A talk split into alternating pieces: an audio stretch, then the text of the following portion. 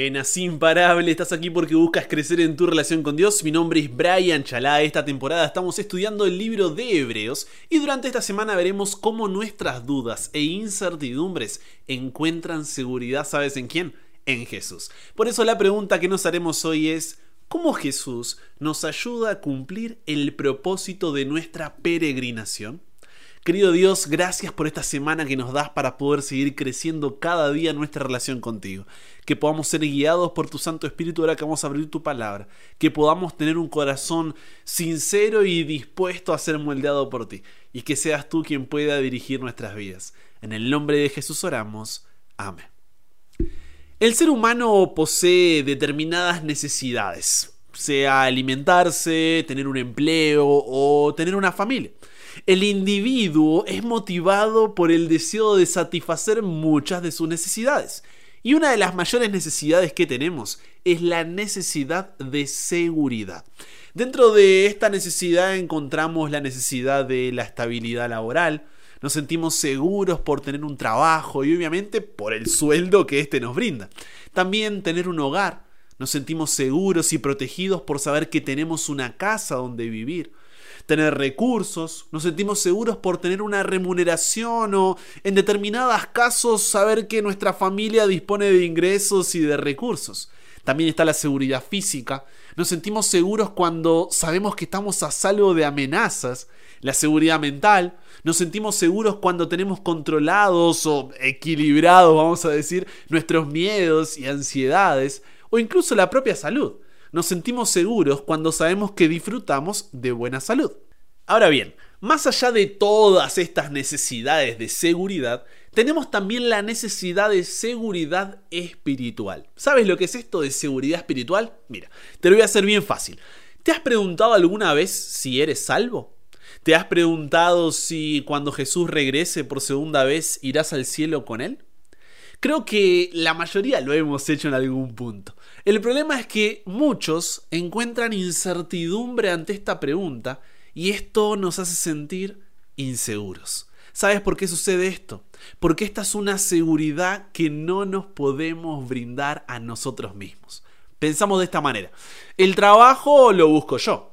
El hogar lo construyo yo. Los recursos los consigo yo. La seguridad física la encuentro yo. Mis miedos y ansiedades los controlo yo. Mi salud la cuido yo, pero ¿podemos encontrar en nosotros mismos la seguridad espiritual? ¿Podemos encontrar en nosotros mismos la seguridad de la salvación?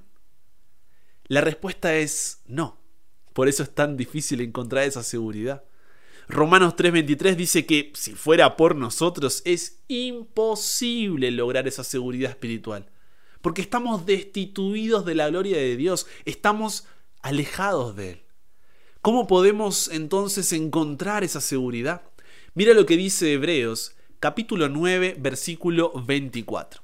Dice, porque no entró Cristo en el santuario hecho de mano, figura del verdadero, sino en el cielo mismo para presentarse ahora por nosotros ante Dios.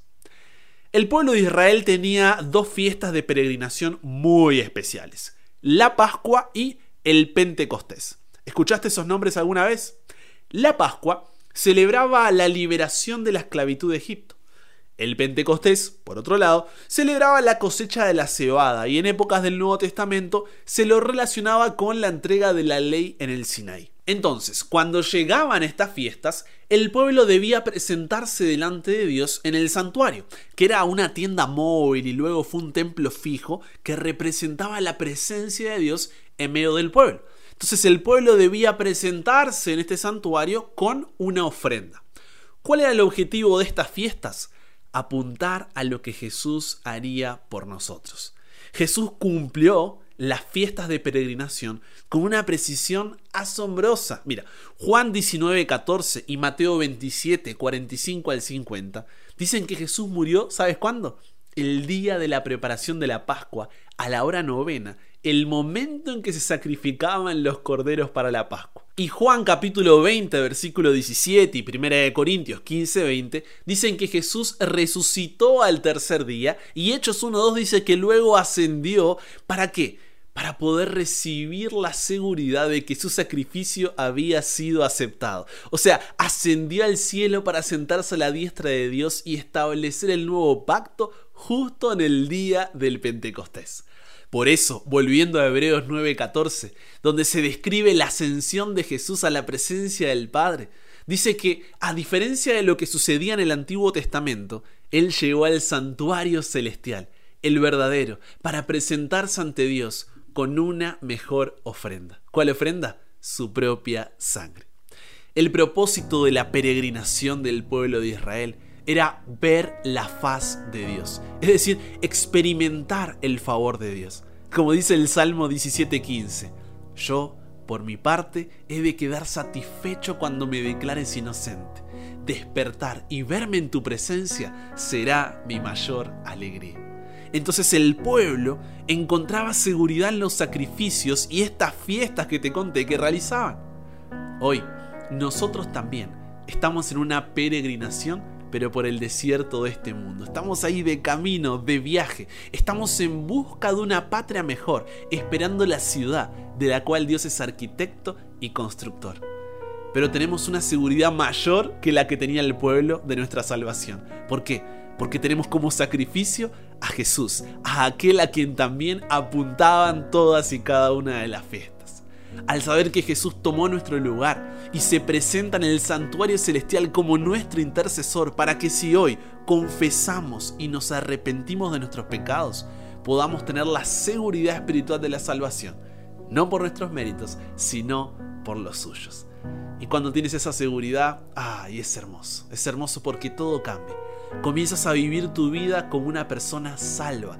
Tus deseos cambian, tus decisiones cambian, tus principios cambian, tus valores cambian, tu propósito cambia. Porque entiendes que estás de viaje en esta tierra y que vas rumbo a la Canaán celestial. Para que al despertar y verte en su presencia puedas estar satisfecho y esa sea tu mayor alegría. La seguridad de la salvación trae indulgencia de tu culpabilidad, redención de tus remordimientos, sanación de tu sufrimiento, liberación de tu amargura, paz en tus desilusiones, poder en tus debilidades, esperanza en tu desesperación.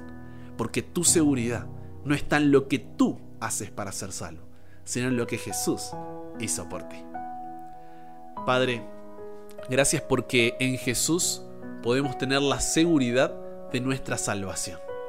Que cada día podamos tomar la decisión de presentarnos delante de ti con arrepentimiento y confesión. Y que no olvidemos que el propósito de nuestra peregrinación por el desierto de esta vida es ver tu faz, despertarnos y vernos en tu presencia. Que ante las dudas e incertidumbres con las que Satanás busca acusarnos en este día, podamos siempre mirar a la cruz y correr a ti para así estar seguros. Nos entregamos hoy a ti, Dios, cámbianos, renuévanos, transfórmanos, somos tuyos. En el nombre de Jesús oramos. Amén.